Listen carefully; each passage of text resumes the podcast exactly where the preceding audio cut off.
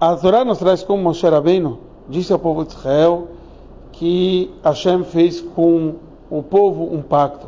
E ele usa a expressão Leman Hokim Loleom, que Hashem quer que você permaneça, se estabeleça hoje para ele como um povo.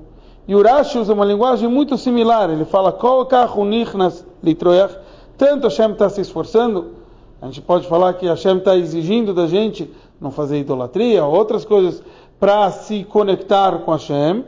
Ele fala, eh, leman para que a gente possa perdurar perante Hashem como um povo.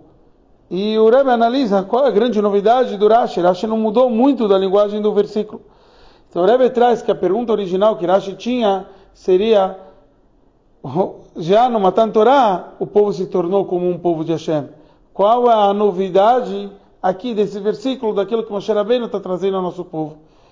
Então aqui a gente vê que ele está querendo falar Lefonov Leom, que a gente perdure perante Hashem quer dizer uma conexão mais profunda sempre perante Hashem como um povo. E para isso a gente tem que se esforçar. Não vai fazer avodazará, não vai fazer idolatria, outras coisas que a gente vai se conectar sempre com Hashem. A forma mais profunda, o Rebbe nos traz aquilo que é trazido na Hassidut, que a Yom, o dia de hoje, se refere também ao Rosh Hashanah. Nós sabemos que existe Hayom Azeh, o dia de hoje, que é o nível mais profundo dessa conexão, a conexão mais revelada do Rosh Hashanah.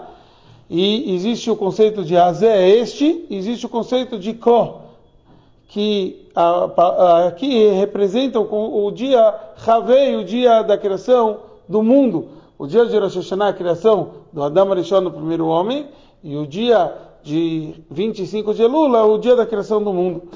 Só que para a gente conectar a Hashem, então no Rosh Hashanah, de Tchilad Zikaron, Zikaron Liyom Rishon. Isso é, nos lembra o primeiro, o início do mundo. Seja, no Rosh Hashanah a gente tem os dois níveis, que é a conexão de alma e a conexão de corpo. É isso que o Urashi veio nos falar.